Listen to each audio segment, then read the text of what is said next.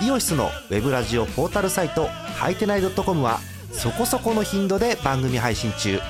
もうすぐアラフォーのおっさん MC が気ままなトークをお裾分けします。ポッドキャストでも配信中。通勤電車でラジオを聞いて笑っちゃっても罪ではありませんが Twitter で晒されても知ったことではありません。http コロンスラッシュスラッシュはいてない .com までアクセック今日のトップニュース。ヤクルト山田哲人通算66人目のサイクルヒット。第15回野球盤2018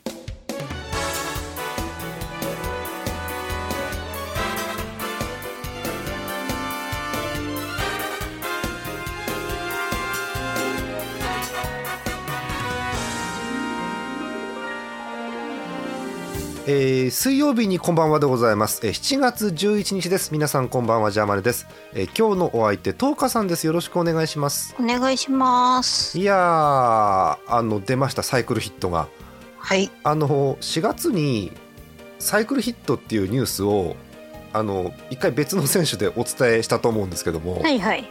やっぱあの通りになりましたね。あの1回出るとポロポロ出るっていうそうですね、この前は柳田だったと思うんですが今回は同じトリプルスリーの山田ということになりました、はい、え9日のことでございます。静岡の草薙球場という表記があるんですがまずこの野球場、えっと、地方球場静岡県の球場でして、えっと、静岡県のちょっと東側かな？東、えー、静岡とかえあとはまあ草薙と呼ばれる地名の野球場だそうです、え正式名称が長くて、静岡県草薙総合運動場公式野球場。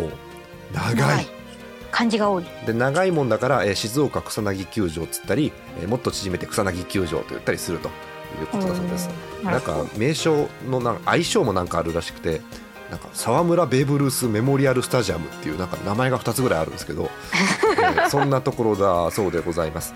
で、えー、そこで、えー、ヤクルトの、えー、山田選手が、えー、通算66人目。で回数としては71回目のサイクルヒットを達成ということです、巨人戦でしたね確かこれね。そうです。はい。えー、三塁打残しということで大変かなと思ったんですがまああのー、なんでしょう喜んでいいか分からんですけどあの巨人の「ん?」っていう守備もありつつ、えー、三塁打ということに最後はなりました。はい、はい。えで、えー、その時の、えー、山田哲人さんの、えー、成績です、えー、初回にヒット、えー、3回フォアボール、えー、5回に、えー、ホームランですね、はい、で7回にツーベースで最後に、えー、9回に、えー、ライト方向への、えー、三塁打ということです。えっと、ライトの前に落ちたんですが、まあ、あの無理して取りに行って、えー、ライトが後逸したとそういう流れでございます、えー、それで見事サイクルヒット達成ということになりました。でサイクルヒットは今年4月21日以来柳田以来ということだそうでございます、うん、こんな記録あまりいっぱい出るもんでもないですけど前お伝えした通り1回出るとボロボロ出るということでそうです、ね、今年2人目のサイクルヒットということになりました。でえっとまあ、これこれですごいんですけどこの試合のヤクルトがすごくて、えー、山田の前の2番川端、はい。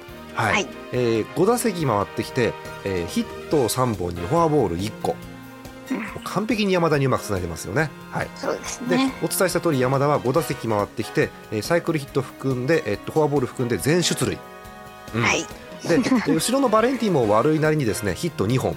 打点がいっぱいついていると。いうことです。はいえー、なんですがなんか試合はどうやら巨人が勝ったそうでそうなんですよ。8対5っていう。おね。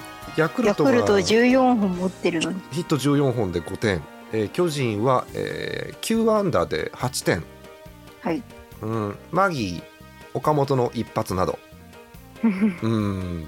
野球って難しいですねはい、そうですね、はい、えということですが、まあ、記録には変わりありませんのでヤクルト山田のサイクルヒットという話題でございました。はいであのヤクルトを掘り下げると見せかけてもうちょっと草薙球場を掘り下げるんですけど、えっと、草薙球場調べたらですね、えっと、静岡の方にはおなじみなんですねえ高校野球の静岡大会の決勝をやる野球場ということだそうです。はいだまあここで静岡静岡の方は野球をすると言っても過言ではないぐらいでかいところということですよね。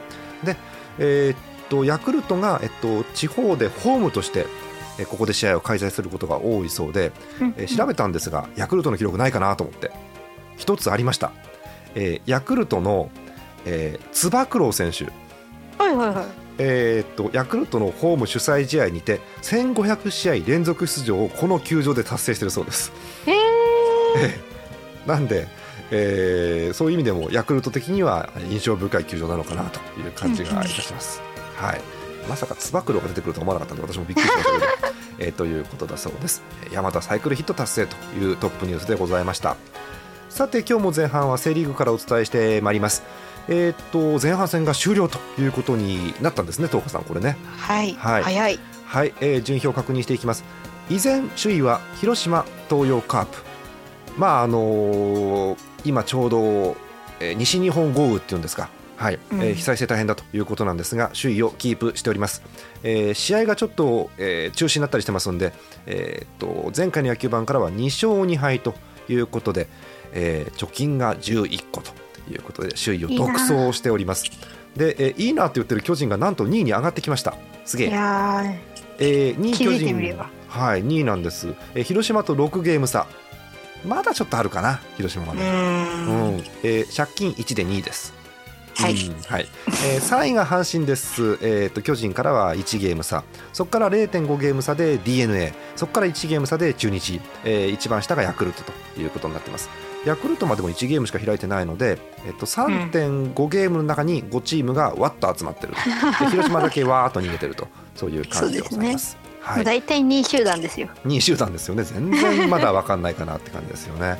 はい、えーそういう感じとなっておりますさて今週もお便りいただいてましたんでご紹介していきましょう、えーどれからいこうかな。うーんとちょっと前です。7月8日にいただきました週末にいただいたお便りです、えー秋田県ぬるぽうしょうさんヤクルトファンの方ありがとうございます。ありがとうございます。え。今週は野球どころではない感じになってしまったような気がしますが、点々点、本当そうですね。うん。え今週は、えー広島戦、えー雨、えー負け、雨、うんえー中日戦、雨、うん負け、負けという結果でした。うんヤクルト厳しいんだよね、えっと、この前の野球盤から今回の野球盤までどうなったかを確認したんですが、ヤクルト、えー勝ち星一つもありません。あ負けが6つということだそうです。厳しいー。しんどい。しんどいですね、えーどちらもビジターだったためなかなか厳しいかな道具も届かず中止もありましたそうへえ。道具が届かず中止ありましたよね、うんえー気になるのは阪神が9月に20連戦をするというニュースを見たんですが本当なんでしょうか、うん。本当これ、9月9月。えー何月だっけ？9月だっけ？えーあと個人的にあこれはもう、うんあのーごごもっともだなと思います、えーあと個人的に報復デッドボールはお互いにやめた方がいいですよね。選手が怪我で離れるのはつまんないですからというご意見もいただいております、えーということで厳しいヤクルトということですが、まあ、山田の記録もありましたのでぜひここで奮起してほしいなという感じでございます、えー次のお便りいきます、えー7月11日にいただきました。今日ですね、えー神奈川県ラジオネームイさんです。ありがとうございます。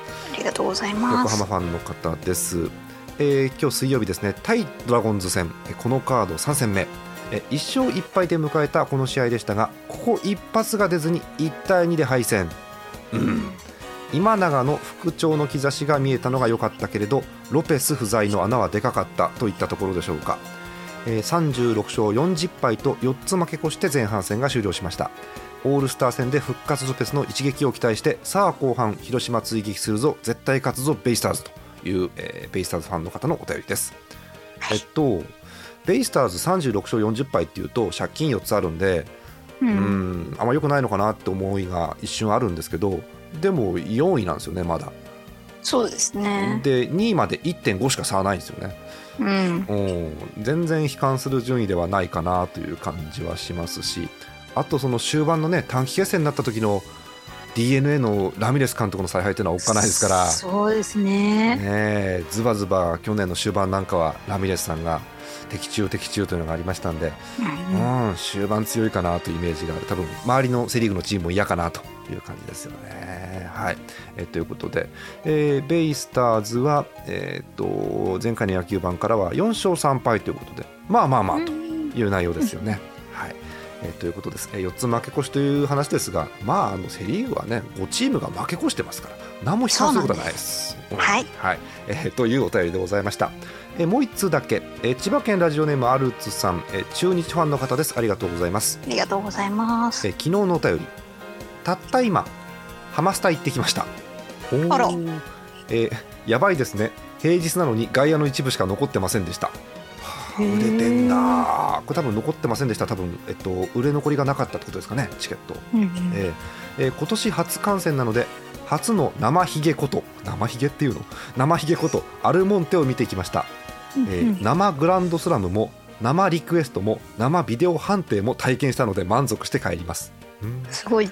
本当はもう少し残ることもできるけどこんな試合してたら絶対帰れなくなるのでということだそうですね、えー次はもっと落ち着いてみたいものですねというお便りですで、えー確認しようと思うんですが、えー中日の、えー昨日のゲームですね。7月10日火曜日のゲームスコア13対8う うんっていう感じですよね。うん中日14安打 d n a 1 3安打はあすごいね。ホームランいっぱい出てるよ。ビシエドそうです12号、アルモンテ11号ビシエドもう一発13号。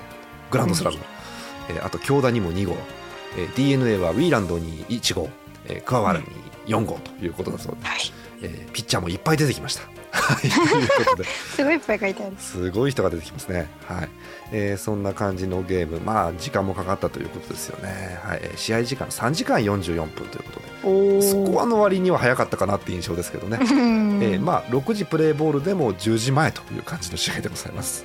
そうですねはい。えーということで、えーハマスタに行ってきましたというお便りでございました。ありがとうございました。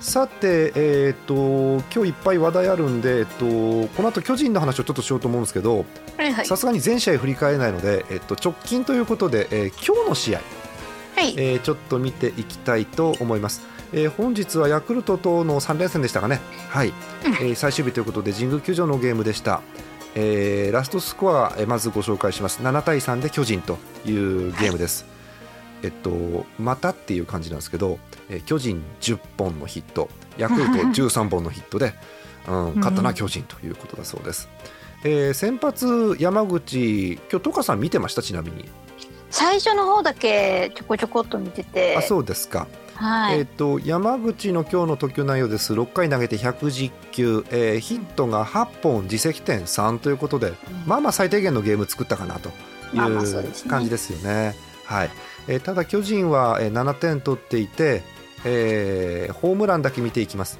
マギーの10号。この先生がでかいですよね、えーうんそして出ました。亀井の7号。亀井の8号。はい。ありがとうございます。ありがとうございます。ツーランとソロということで、いやあのあの This is 亀井という感じの、あのそうですね。綺麗に引っ張ってうん。あのなんだろう綺麗な放物線を描くホームランですよね亀井のね。うーん。でまあその他にも、えー得点はもちろんあって、えっとマギーのタイムリーとかあと陽大館がフォアボールを選んで押し出しっていうのもありましたかね。はいはいはい、えということで合計7点というゲームでございます。えっと、最近巨人私実はウォッチしてなかったんで、えースタメンをちょっと見ていこうかと思います、えーうん1番ショート坂本2番セカンド吉川3番サードマギー4番も固定ですね。ファースト岡本です、えー5番レフト亀井ついにクリーンアップ上がってきました、えー6番ライト長野、えー7番にセンター陽大館です。で8番キャッチャー宇佐美。うん。えー9番今日は山口ということでございましたけど。宇佐美ですね。そうなんです。こここの多分ヤクルト3連戦はずっと宇佐美だったと思います。ですよね、うんと、最近小林君あんまり出番がなくて、えっと、最近の小林君見てもあの何打席も立つっていうような試合がほぼない。ないです。もう23週間ないよねもうね多ないですね。分うん。最後に出してもらえればいい方で。いい方ですよね。うん。小林はあのねよくあの WBC の小林という言葉があるぐらいで、一回ハマるとザーッといくんですけどね。うん。まあそれだけ他のキャッチャーが調子いいっていうのもありますんでうん。なかなか出番が最近ないのかなどうなのかなというところですけども、はい。えーそんな感じの巨人です。岡本いいっすねやっぱり。岡本いいですね。なんかいちょちょっとだけなんか一度落ちましたけどその後ちゃんと持ち直して持ち直し頑張ましたよね。ってますね。うん、あの一発ガツンとホームラン打ってからはうん。また調子に乗ってきたかなっていう感じがありますよね。はい、えということで、まあ、あの結果論ですけれども、えージャイアンツがしっかりと点を取って、はい、でピッチャーがしっかりとえー最低限のゲームを作って、えー勝ったというゲームでございます。ジャイアンツ3連勝ですか、これで。そうなんでおす。お、見事ということですよね。ヤクルトにはちょっと厳しい結果かなと思いますけれども、はい、ちょっといい締めくくりができたかなと前半戦は。そうですね、はい。えーちなみにヤクルトは、えー今日、えープロ初先発ということで大下がマウンドに上がったんですが、はい。あーまあ巨人打線ですからなかなか厳しいものがあるかなというところですよね、はいえー最後はマシソンで締めて終わりということだそうでございます。はい。えーということで、えーセ・リーグの模様をお伝えいたしました。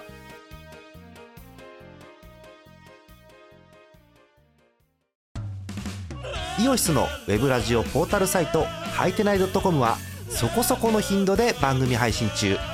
もうすぐアラフォーのおっさん MC が気ままなトークをお裾分けします。ポッドキャストでも配信中通勤電車でラジオを聞いて笑っちゃっても罪ではありませんが Twitter で晒されても知ったことではありません。http コロンスラッシュスラッシュはいてない .com までアクセク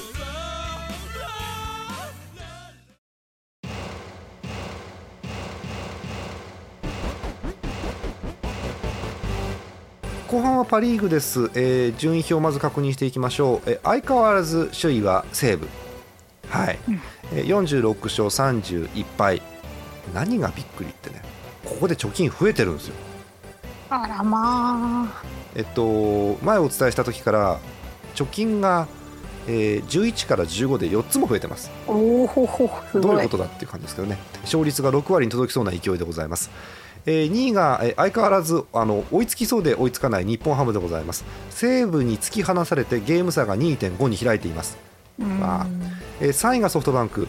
ソフトバンクがねらしくないんですよ、うん。いつもはソフトバンク怖い怖いって言ってるんですがそのソフトバンクが隠れちゃってるかなという3位そしてそのソフトバンクにぴったりと、えー今週もくっついています。オリックス、はい。えー3位タイということでございます、えー日本ハムからは4ゲーム差です。で、えー5位ゲーム差なしでロッテ、うん。はい。えー、と勝率がね5割1分3厘と5割1分2厘8毛とかなんですんげえ大接戦です。はい。で、えーちょっと置いかれ置いてかれてる楽天が11ゲーム差で最下位ということになっております。えー楽天は、えー借金がまた20ということで戻ってしまっています。辛い。辛い。はい。えーということで、えー今週もお便りいただいてますからパ・リーグの方も読んでいきましょう、えー群馬県ラジオネームミスチャさんです。ありがとうございます。ありがとうございます。えー市川保守様々ですというおたあの年齢欄のところに書いてありますけどね、はい、ソフトバンクファンの方です、えージャーマネさん、トーカさん、こんばんは。こんばんは、こんばんは。えー2018年野球版楽しく拝聴しております。関東のホークスファンミスチャです。最近はつらみが蓄積するような日々が続いていますが、うん。うん本日は久しぶりの解消でした。えー打撃は先制中押しダメ押しと理想的な得点の取り方。えー投手陣はバンデンハーク投手の好投と綺麗な完封リレー柳田選手の三冠王もまだまだ期待が持てる位置にいます。そうですね。しかし順位としては土曜日の時点で4位。はい、今日は3位ですね、うん。えー首位とのゲーム差も5と厳しいですね。どこかで連勝しないとなかなか差は縮まらないでしょう、えー期待しているのは7月90の日ハム戦、えー7月16、17、18の西武戦。これはあのーあれですね。タカファンの方におなじみのタカの祭典というイベントですのでえーここで上位チームに連勝できると大きいですね。ちなみにオールスターは柳田選手のホームラン競争優勝と、えー松田選手の圧勝を期待しています。そうですね。あれあると盛り上がりますからね、うん。あと正直な話森投手と梶谷投手はオールスター出場しないで休ませてあげたかったですね。という本音が出ております、そういう人たちもいますよね。そうソフトバンクはね今事情が厳しいんで、うんまあ、欲を言うとオールスターどころじゃないっていうのもあるっちゃあるんですけどもね。はいえーっと7月8日のソフトバンク戦ちょっと確認してみましょうか、えー7月8日ソフトバンク戦、えーっと中止の後の試合ということでございました。えー8対0というスコアでございます。はい。はい。えーバンデンハークから、えー、2歩と寺川の、えー完封リレーということですね。ソフトバンクはヒット15本、えーオリックスを4安打に抑えて快勝ということになってます。ノエラというソフトバンクの試合ですね。うんバンデンハークがもう見事という内容でしたよね。7イニング投げて、えー、っと2安打、うん、もう完璧ですよね。空振り8つ、えー、すごいね。うん。で、えっと、勝ち星がなんか意外と少ない感じの6勝目ということなんですけど、うん、うん。うん、まあまあ、今後来は普通に投げるピッチャーですからね、バンデンハークはね。はい。えー、ちょっと今年はなかなか、まあ、やっぱり勝ちって打たないとついてきませんので、でね、えー、厳しい状況で6勝6敗というバンデンハークの成績ですが、まあ、もう見事にナイスゲームという試合ですよね。うん、はい、逆にオリックス的には非常に厳しい4安打の、え、無得点の敗戦ということになりました。はいということでソフトバンクなんですけど、えっと、先週から今週までで勝ちが2つ負けが3つということで、うん、らしくないなというソフトバンクですよね。うね。うん。だまあオリックスとやり合ってなんか潰し合いをしているような感じに今なっています、うん、日本ハム的には助かるんですけどなんかこうやっぱソフトバンクが来るぞ来るぞっていうのが一番パ・リーグ盛り上がるんでえー、そうですよね。強いソフトバンクがまた見たいなと思います、うん、で強くなったら強すぎるぞって私文句言うんですけど 強いソフトバンクがまた見たいというふうにあの個人的には思ってます。はい。ありがとうございましたえー、あともう1通だけ、えー、これも日曜日ですね、えー、7月8日のお便りです。北海道ラジオネームゼスアット農家さん日ハムファンの方です。ああなんとか勝ったけどしんどい1週間だった気がします。というお便りです。えー、なんかね勝ちきれないんですよ。えっと、終わってみたら悪くないんですよ、えっと、3勝2敗だったんで今回は。悪くないんですけど3勝2敗だとね西武に突き放されるんですよ。あまあそうですね。西武がね今回5勝1敗なんでいやっていうとこなんですよね。えー、ということで日ハムのゲームをちらっと見ようかなと思うんですが、えっと、昨日のゲームをちょっと確認していきたいと思います、えー、日本ハムソフトバンクというゲーム、えー、東京ドームでソフトバンクホームというはあ っていう感じの日本ハムの試合でございます。えっ、ー、と日本ハムが打線爆発しましてなんと19安打すごい。12得点という内容で、えっと、スコア12対0ということで日本ハムが快勝しています。ソフトバンクとしてはうんどうにかできんかったかなという、えー、試合ですよね、えー、日本ハムはこれで3連勝になってて、えっと、噂は、はい。えーはい、あの他のチームからしたら誰それっていう感じのピッチャーなんですが、えっと、また無失点で8勝目ということになっています。はい、えホームランが西川とキャッチャーの清水に出たというゲームです。えー、キャッチャーであのリリーフキャッチャーということで実松が出ています。はい、久しぶり。久しぶりですね。私も久しぶりな感じがします。で、えっと、この試合の、えっと、選手の状況ちょっと日ハムの打撃を見ようかと思うんですが、えー、相変わらず元気なのが西川春樹はい、うん、えっとあの事情を説明しますとあの太田さんが怪我したんです。そうですね。太田が怪我して、えー、それで打順を動かして西川が2番に入ってる西川2番ってな何その贅沢って話なんですけど えっとその西川6打席回ってきて、えっと、ヒットとツーベースとホームランが出ています。三塁打が出ればサイクルだったんですけどそういう感じじゃなかったですね。はい、なるほど。えあとは中田翔が3アンダー1フォアボール、うん、えあとレアードがフォアボール1つ犠牲フライ1つのえヒット2本。うん、えあと、ここですね、キャッチャーの清水、えー、右に左にツーベース2本、あとホームランが1本、はい。9番の中島もヒット3本ということで、かなり複数安打が出たかなという感じ。えー、一方のソフトバンク非常に厳しくて、えー、出たヒットは3番、えー、と2番上林の1本。3番松田の1本。5番中村晃の1本。合計3本、えー、3発3安打ですね。はい。えー、日本ハム先発上沢は8イニング投げてくれました被安打3四死球に、えー、無失点ということです、はい、点差がありましたので玉井が出てきて終わりということですね、はい、はい、えー、ソフトバンクは厳しい状況でどうにか点数を止めないとということでピッチャーを7人使ってという内容になってしまいました。はい。えー、ソフトバンクは前半戦終わって1回リセットしてまたという切り替えがね、ね。必要になるのかなと思います。はいそんな感じの、えー、日本ハム情報でございました。でこれだけ聞くと日本ハムすげえのかなと思うんですけどあの西武にポコポコ負けてたりするんでなんか追いつけてないっていう状況が続いています。はい。えー、そんな感じ。だからもうお便りと同じようになんか、勝ってる勝ち越してんだけどなんかすっきりしねえなっていう日本ハムファンの 事情かなと思います。はい。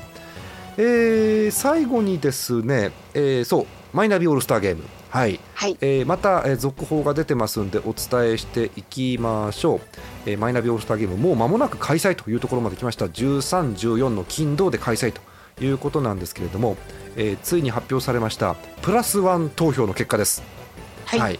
セントラルリーグ選ばれましたのはえー東京ヤクルトスワローズ坂口。うん。うん。さすがですね。えーベテランということで選ばれております。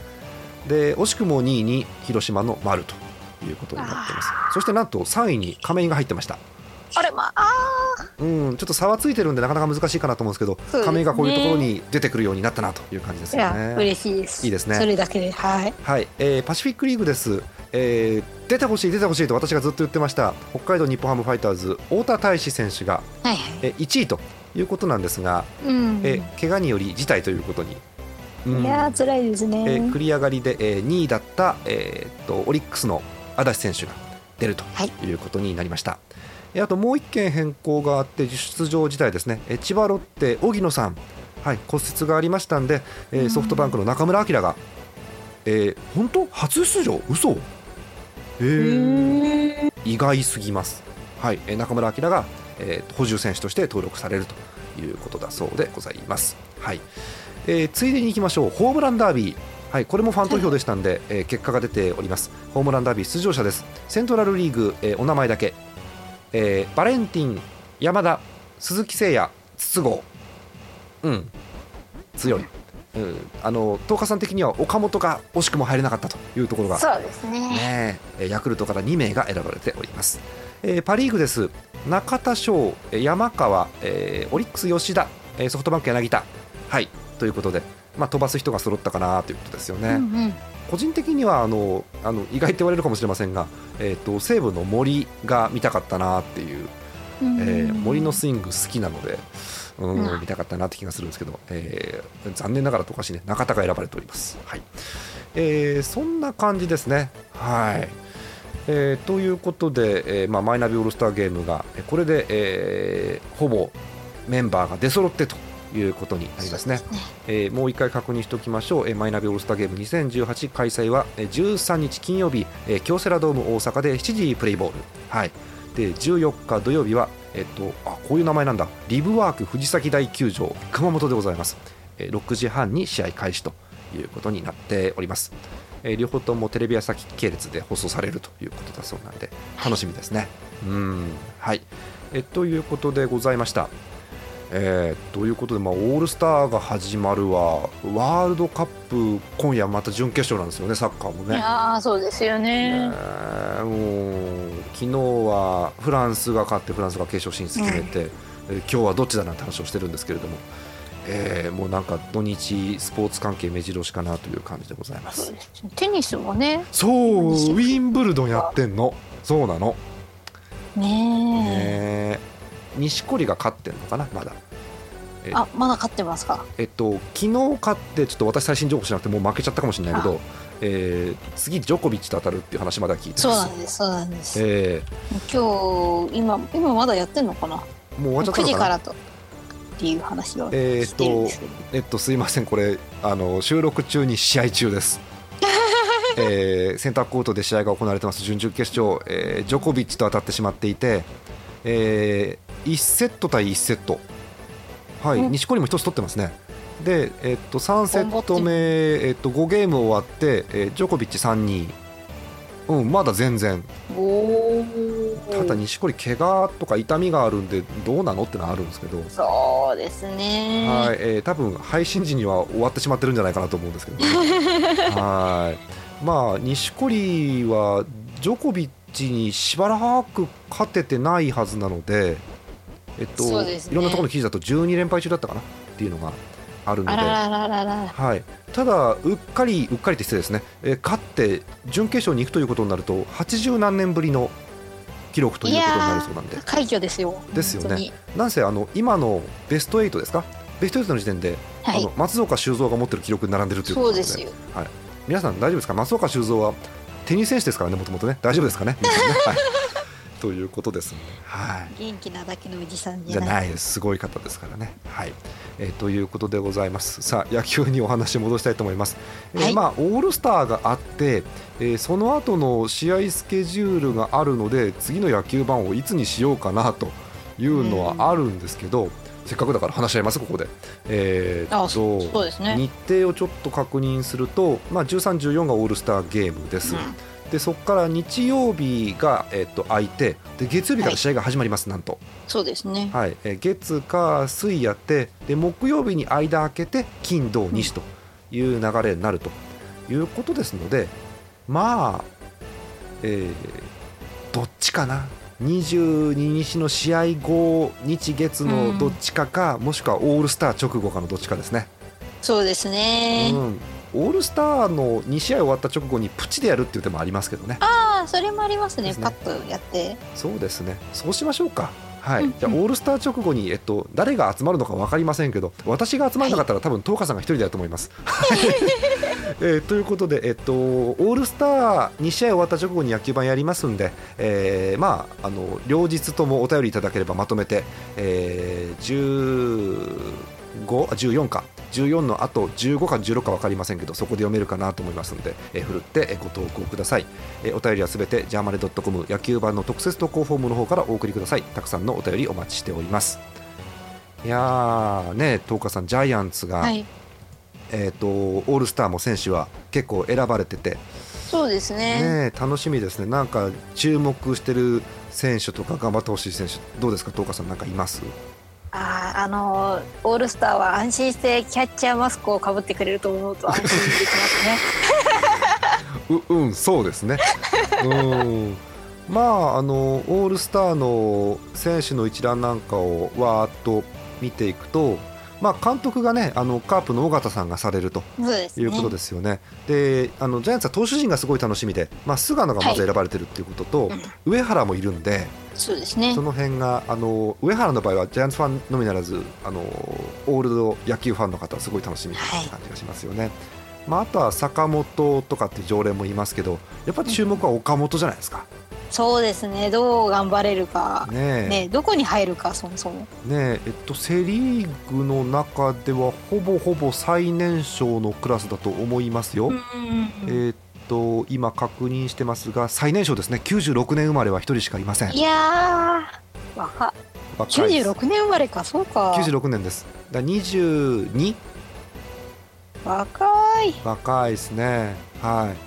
えーその中でどれだけ頑張れるかということですよね、まあ、ちょっと22とは思えない神経の図太さはありますけれども、はい。えーそんな感じでございます。他にもいろんな選手目白押しですんでちょっと私も楽しみにしております。はいえーということで、えーまた、えーオールスター後にお会いいたしましょう。終わりにいたします。本日のお相手はジャーマネと。演舞の10日でした。また次回です。おやすみなさい。おやすみなさい